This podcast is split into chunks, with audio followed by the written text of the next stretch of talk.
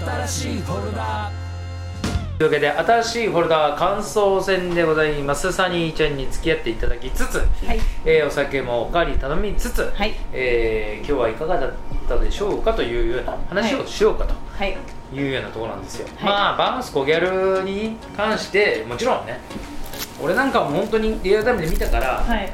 しで最近久しぶりに見たしもう何回か見てんだけどはい。やっぱおもれえなとか言いながら、い。当時の渋谷とかあとそれギャル文化とかも思いつつ、あの身近にこうやっぱりあのあのニューヨークに渡っちゃうような子も俺の周りにもいたからさ、はいはいはい。うん。そういうのがねあのまさに高校の同級生のまあこれも男の子なんだけど、はい。でニューヨークに、えー、と高校卒業して渡って、うんで俺はずっともう絶対すぐ帰ってくるって言ってたの、うん。まあ小学校からの友達でい。一番のこう、なんていうか仲間というか親友というか、はい。そういうやつなんだけど、はい。まあそんな続きはしねえぜってアメリカだぜ、アメリカなんか行ったってお前なんか絶対無理だって言った俺の言葉が悔しくて 全然20年ぐらい帰ってこないっていうね。え？で そそれからもう絶対俺はこっちでえー、すごい。そしたらもしかしたら合ってるかもしれないです私えー、合ってるかな？えどう分かる？おさむ分かる？いやど Y ちゃんとかとね一緒に暮らして暮らしてっていうか Y ちゃんー。なんかもニューヨークいる時は本当に Y ちゃんっていうのはねテレキボーイズの Y 君ですね。はい。えっと Y ちゃんなんかも仲いいしもしかしたらもしかしたら合ってる可能性ありますね。イーストビレッジに横丁って居酒屋ありますあります。もう横丁だってるやつ。言ってましたよ。本当、はい。じゃあ知ってるよ。日本人で。え日本人でおさむって言われたやついなかった？いるかなちょっと12年ぐらい前なのででも多分なんかね会えば。背はちっちゃいんだけど、はい。ちょっと多分ロン毛だったと思う、へえういや会ったことあったら面白いですよね。いやいやいや全然ジュジュとか全然知ってたジュジュに聞いたらえー、だからさだから、初めて俺ジュジュと会った時だよ。はい。でジュジュがニューヨーク行ってたってね、はい。どの辺ぐらいの時期えー、そうなんだ。えどの辺住んでたのあ、はい。そうなの？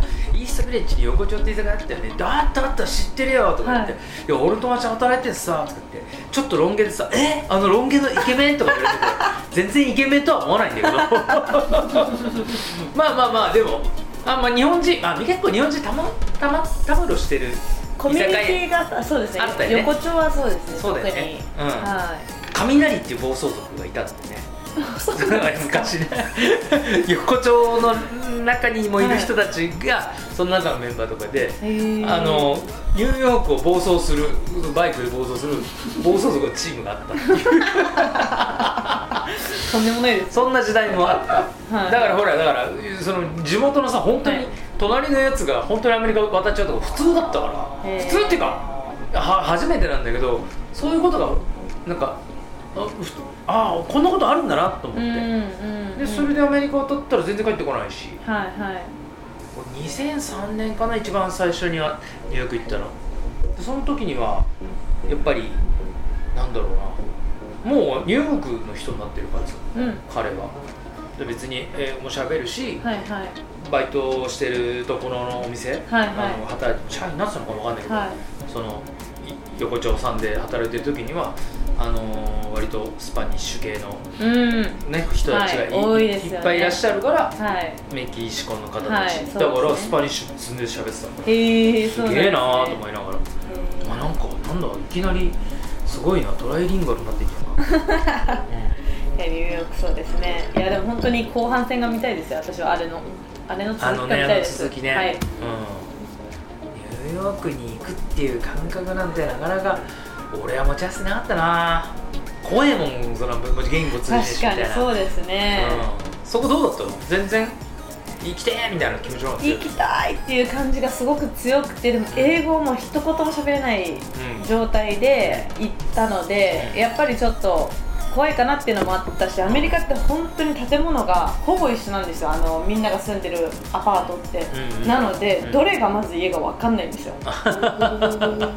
自分住んでるとこどこだっけ？もう分かんなくなったりとかもう電車も24時間動いてるのでなんかその勝手に止まったりとか線路変えたりとかもむちゃくちゃするのでうん英語が分かんなくてうん。果てしないところに行ったりとかしてましたね まずいじゃねえだけど女の子が歩いちゃいけないとかいっぱいあったでしょ、ま、もうその時点そうですね。ですけどすっごい楽しかったし、うん。本当に行ってよかったなって思いますし、うん。市長はもうジュリアーニさんだったの？えっと、ちょうどオバマさんになる時ぐらいで、うんあそうなんだ。はい。へえ。でハーレムに住んでたので、ハレムに住んでたの？はい、なんかすごい囲まれていじめられてました。いやいやい。や怖いでしょ女の子がそんなことはいそうですするのは、なのでまあ引っ越してそのアジア人が多いところに引っ越してなんですけど、いろいろ大変でしたね本当に分かんないことばっかりで。いや気になるなリサがどうなったか。そうですよね。実は行ってないとかっていうのもあるかもしれないですよえ？もう稼いだし。戻ってきちゃった。みたいな。そっか。ら80万ぐらい持ってるよ確かにあの確かに。時点で。確かに確かに。いやでも本当に見てみたいですね。いやあと俺は本当別にただ正直に岡本育子さん今どうしてるのかなってすごい気になるまあもちろんね活躍な、だはい。あのお芝居なさってるはい。とは思うけど、はい。まあほらこっちはねテレビも見てないし、はい。あテレビとかで見ることもないしっていうみたいな、はい。ちょっとあったりするから行くかあのあとねねアナザーアナザーヘブンっていうねえ映画に出てたのはちょっと、へえうん。見てみよう。そのいやでもそんななんかもう本当にパッと一瞬見てくらいのあ感じそんななんかあの主主演とかじゃない感じ。はい出てたのとあとちょっとドラマでちらっと見かけたぐらいはあるんだけどってぐらい俺は追っかけたよねやっぱ いや意外とインスタとかいるかもしれないですね。りいるのかな、はい。岡本由紀子さんすっげえ美人。でだから俺はあの3人は本当すごいいいな。魅力的だったなね。めちゃめちゃ良かったですね本当に、ね。あの感じのさなんかいきなり佐藤よなんだっけ？よし吉江さんだっけ？安江さんだっけ？あの、はいはいはいはい。えっ、といわゆるあのマルあマルじゃねええっとジョンコ。ジョンコじゃなくてリララクちゃん。ラクちゃん。の役をやってる。はいはい。冒頭に出てくるじゃん、はいはい。それがさなんかさチャイナドレスチャイナ服を着た上に、あの N3B かなんかを羽織ってる感じが、はい。かっこいいあんなのあんなねスラッとした女の子じゃないこんなせないじゃん確かちょっとどういうセンスよみたいな。に 確かに。いけてるなって思ったね。まあ、あのあの、ね、あのそのラクちゃんもいいし、はい。ジョンコはもうとにかくなんかこうなんか切符がいいっていうかさ確かに。男勝りっていうかかっこいい。役所広司がかっこいいんだけどさ。かっこいいですねやっぱりあもうかっこいいですね。あの役所広司と渡り合う感じじゃない？確かに。私もあの役3人でどれやりたいって言われたらもう絶対ジョンコって言います。まあね、はい。ジョンコやな、はい。ジョンコやりたいです。ねジョンコはコロンビアっていう国は知ってるなみたいなソーシャル七発。プラナーだだって。怖いです。怖いね怖いですよね。それでその後次はレッドカードって言われてる。それでその後すぐに友達助けるためにやってんだからさ確かに。ジョンコも相当気相入ってるよ当やばいねですねあれは。本当に。殺されるぜっていう話じゃない。確かに。あんな役所工事に脅されてさ 脅しても聞かなかったら町の掃除人が出てくるんだみたいな。それを輸入しようって話は今出てる。ソーシャルクレンジング 怖すぎる。すげえ怖い。普通に考えたら怖すぎますね。もうやもうやめますっていう。そんなことしてられませんみたいな。ため息じゃないですけど、ね、矢沢慎さんのあの丸の方は、うん。もうだって部屋入ってすぐそうそうちょっとだった時速攻でもううんもう。や生田さんですかみたいな確かに。ビビりまくってるわけ確かにビだビりまくってましたね。ジョンコ全然ビビんねえな確かに。その取られたこの携帯とねせなんか身分証でしょみたいな取り返しに行くっていうのは気合入ってるとできないよね。確かあいいなっていうなんか3人ともすごい素晴らしかったにワンシーンだけこれ何が行われてるんだろうっていうの分かんなくてさっきチーマーっておっしゃってたじゃないですか。うんうんうん。でその丸が、うなボコボコにされてたシーンあるじゃない。ですか、うん。あれはなんで周りにあ人が親父狩りっていうのがね当時あったのよ。あのいわゆるおっさんを、うん。あのいわゆるそういう、まあ、チーマーないしスストリートの子供男の子たちが、はいはい。若い子たちがはい。集団で狙って財布とか取っちゃうっていうあ親父狩りっていうのがあったよーでそれで狩られて女の子もいたから女の子やっちゃったってことですか？でいや狩ろうとしたらその親父が狂ってたっていう。小坂井和樹演じるはいはいはいはい。その親父が、まあ、一番最初冒頭でもリサをね、はい駅で、はいはい。仙台から乗ってきてねみたいな感じで遠行でしょみたいなこと言ってたあのちょっとおかしい親父、はい。小坂井和樹演じるあの親父がちょっと最高の野郎で、はいはいはいほんでなんか顔を切り刻んじゃったみたいな。ジョンコのね。あジョンコじゃねえとマルそう。でちょっと引いちゃってそのチーマーの子たちも逃逃げちゃった。みたいな感じ。わお。そうそう。っていうことで痛い目に遭ってしまったっていうシーンですね、はい。はい。なるほどなるほど。その後にエアマックス狩りとかがあるんだけどね。なんかそうそう。アメリカでよく聞きましたけどね、うん。靴は。そうそうそう。ナイキのエアマックスのあの、まあ、そのグレーとあのイエローのあのいわゆるだから広末モデルというんでしょうか。広末涼子がうん。ポケベルの CM で履いたあのモデルがものすごい値がついて、へとえんでもなくなってだから渋谷でエアマックス履いてると持ってかれちゃう。本当にですか？そうそうぶっ飛ばされて。えー、ありえない。あのエアマックス狩りえー、怖い。広島はその後ラバーソール狩りでした。どうですか？どどラバーララババーソールっていうねちょっとね。パンクとか。パンクのお兄ちゃんたちが。ブーツブーツっていうか靴が、うん。高いね靴。であの走って逃げれるような靴じゃない。ないのよ。本当にすぐボコボコに。エアマックスだったらランニングできるんだけど。確かに。そうそうそうそう。すごいですね。奪い合いですね本当にね、早いですね。俺はもうテリヤキボーイズやってる時期にはいアディダスのスーパースターとエイプのコラボがあっはい。たで結構だからいわゆるものすごくレアなアイテム。はい。でも当時テリヤキボーイズだしはい。ニモさんからよかったら履いてくださいみたいな感じでいただいてるから、はい。普通に履いてる。多分まいちゃんとかも今でも普通に履いてると思うんだけど、はい。それを履いてたらやっぱり周りの人に「いや狩られるよ」みたいな。ええそんなの履いてたなみたいな。それは結構エマックス狩りより随分後だった。本当に狩られるんですねなことがあったというような物騒な状態であった渋谷は今やそんなことはないと思うけどね。今綺麗になっちゃって。おとなしいですよねみんな。でもままだ百軒棚とかあの辺の裏側は部族もちろんいっぱいあるし。確かにそうですね。でももういや本当どうなっていくんだろうね。だから虫の息というかさコロナもあるしさ。確かに。そのねそういうお店に行ってどうこうしようっていうなんかニーズもなあニーズもなくなってる感じがするけどね。確かどうどうなっていくんだろうね皆さんと。残らないの。かでも残りますよねその文化は。エロは残るけどさ。いやでも形は変わるじゃない。確かにそうですね。今はねこんなゴーグルつけてさ。はい確かにどうまさにいうプレもうそいやどういうプレーってことプレーなんかしなくたってもうそれと同じようなた体感を得られるようななるほど。はい時代にこうなっていくわけじゃない、はいはいはいそうなったらいかないでしょ。いやいや本当ですか？リアル求めないですか？いやどうかな分からんけど、まあ世代にもよりそうですよよるね。うん、そもそも。どうですか？ちょっとその辺サインちゃんのスピリチュアルな力どういう未来が待ってるんですかね。自給自足です。そうですよ。だから自家発電じゃないですか。確かに。確かに男子は自家発電ですよ。そうなそうなっていくかもしれないですよ本当に。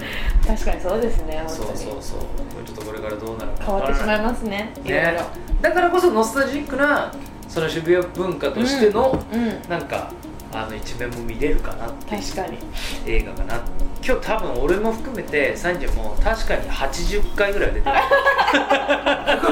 いや本当確かに確かにもう確かにだ確かにはい。映画3回見たんですよ。あの連絡いただいてから。えー、マジで？真面目すぎるよ。でねいや3回見たんですけど、うん。なんかその好きな感じなんですよ本当に。ああいう感じが。うんうんうんうんはい。で見て、うん。でトータルビッチがやっぱり3回とも奥さん トータルビッチでーみたいなところもありましたけど。だって俺声かけたの本当にえいつぐらいだ、えっと今週？3日前とか3です。日前とかでしょ、3回。でで俺はでそれでこっちが勝手にあのあれしてる宿題だから出してる宿題だからサニーちゃんも最悪そのなんかなんどうやって見ていいか分かんないでちょっと見てきてないんですけどっていうこともこう視野に入れてたんだよやいやいやちゃんとも見てきてる嬉しいわ。ザッキーの方が見てなかったもんな。全然見てないんかいと思って。直前の俺見終わった直後だったからあの LINE もらったの見てないんかと思ったけどまあね彼も忙しいからしょうがないなんで、はい。今回は来れなかったね、はい。だからもう多分彼も語り合いたかっただろうといそうう渋谷歩いてるよくそう。いう話が出ますもんね。ね。多分当時ぐらいの。そうそうそうそう。彼とまあ俺は本当リアルタイムな感じの渋谷の感じが描かれていたので、それもすごい面白い。で原田監督はねまたねこれがねこの間「神風タクシー」というはい。それはねまたジャパユキさんとか。ジャパユキさん。ジャパユキさんっていわゆる外国人労働者あの日本に出稼ぎに来て、はいはいはい。でまた戻っていくというはい。ような、そういう外国人労働者のことをはい。あの当時のまあスラングで「ジャパユキさんでねあれは」っていうふうに乗ってたりして。で僕はそれもリアルタイムで知ってるけどでそういういわゆるタクシーの運転手があのすごく侍スピリッツを胸にへあのーいろんなところにこう、まあ、ととある、あのーヤクザ組織の,、はい。まあ、あの宇宙上トラブルの中で、うん彼がまたそのトラブルになぜか巻き込まれながらも、うん。彼の活躍によってあのいろんなことがあの恨みが晴らされるみたいな。すごいかっこいいね侍魂をそのジャパユキさんが持っていたみたいな。役を役所広司さんが演じて。はい。で今回もヤクザの役また全然違う役なんだけどすごいかっこよくてでつ俺ねその後に「金融不食列島呪縛」っていうはい。作品があって、それ今度銀行マンの話だよ。でいわゆるへー。今でいう半沢直樹なるほでそのど半沢直樹的な役、まあ、いわゆるバブルがはじけたはい。銀行はこれから銀行変わっていかなきゃいけない、はい。でその銀行変わっていかなきゃいけない改革の中の若手のバンカーのホープが、あの役所広司さんっていう役割役所広司。コロの地って見られましたか？このうち見たよ、うん。コロの地は警察官演じそうだね。あれも超悪のね。悪いですよね。広島のね舞台にした。はあれもねややろうってたんでね。そうだそう。だそうだそうだ。いいやもうあのほら大好きですから衣の地広島の出身だから流君が、はい。そうそう衣の地も見たいねっつって。最高です。警察は何してもいや警察邪警って言うんですよ。ああジャケ、はい。ねそういう知ってますよ一番知ってると思うよ。そうそうそうまあそんな感じでね宿題映画にはねちょっとまあいろいろ悩みがあるところで本当ははいここで発表してるところなんだけど、まだちょっとはい。さっきもいないからまた揉んでみて、で宿題発表していこうかなと思いましたが、はい。えー今回はバウンスコギャル。今日もいい感じで、えーお話できたんじゃないかと思いましたしいいお酒いただいたんじゃないかと思いましたしやっぱりサニーの胸元がちょっと気になって ちょっとちょっとチラチラと目に入ってしまうというえーそんなあの福音もありながら、えー今日は収録させていただきましたんで、そして、えーサニー山本さん今はい。回ゲストですけど、はい。えーもちろん作品をリリースをはいしているということで、はいそうです。そちらの方なんかちょっとご紹介いただいてもいいですか？はいありがとうございます。えっと2ヶ月に1回ぐらい今リリースをシングルで配信でしてまして、で7月にも1曲、えっと、夏にぴったりのうん。4つ打ちの「Stay with me」というのをリリースしまして、はい。で、えっと、先月の8月も、うん。えっと「ノータイトルっていうその、うん前以前リリースしたやつのリミックスを出してですね、うで今月も実は1曲リリースがあるので、はい。はい、なので、そえっとサニー山本でインスタもしてるので、はい。ぜひぜひえチェックしていただけたらなと思います。でゆくゆくはそれがまとまって、はい。作品あのアルバム的なそうです。はい。感。じにまとまるかもしはい、れません、年内に、年はい、考えておりますので、はい、そういうのがありますんで、い。サニー山本ぜひぜひ。素敵なシンガーですから皆さんチェックよろしくお願いしよろしくお願ますいします。ダンス戦最後までお楽しみいただいてはい、ありがとうございました。ありがとうございました。